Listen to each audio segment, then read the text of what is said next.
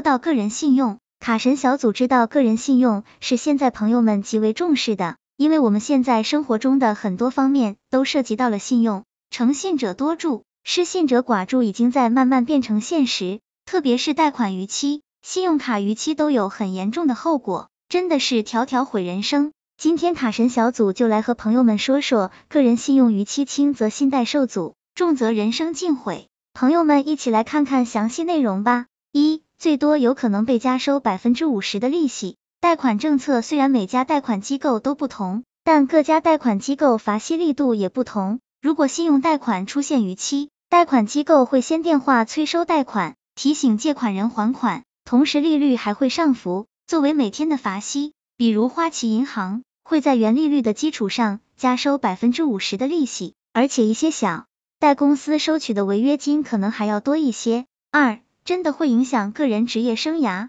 助学贷款逾期超过九十天且情节严重的同学。银行或学校会在媒体上公布身份证号逾期信息，或告知工作单位，恶意欠款或有意拖欠的，银行将会起诉。逾期但未连续九十天的，且逾期后能及时补救、按时还款的，信用将不会受到太大影响。三，有可能再也申请不到贷款。不少人因留下了严重的逾期记录，想办理房贷都是不可能的事情。四，会产生不良信用记录，逾期后的第二天。银行内部系统就会出现逾期者的名字，银行的风控审核人员都会看到，而且不可避免的会影响到信用。一旦留下不良信用记录，极可能会被保留三年到七年。如果逾期，情节严重，办房贷、车贷都会受到影响。五，最为严重的是被拉进黑名单，子女上名牌学校会受影响。一旦逾期严重，银行有很多办法治你，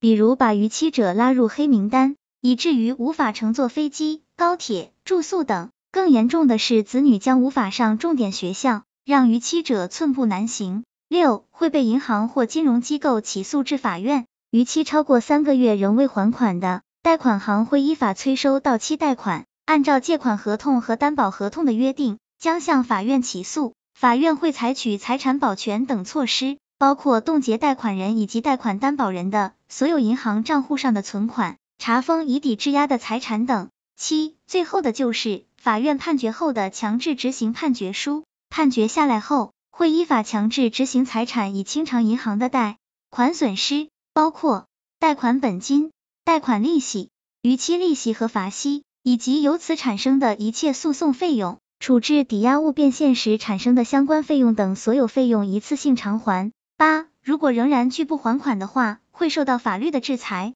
如果有能力而拒不执行生效法律文书，将受到法律制裁。担保人在债务人不能偿还的情况下，要承担还偿还责任。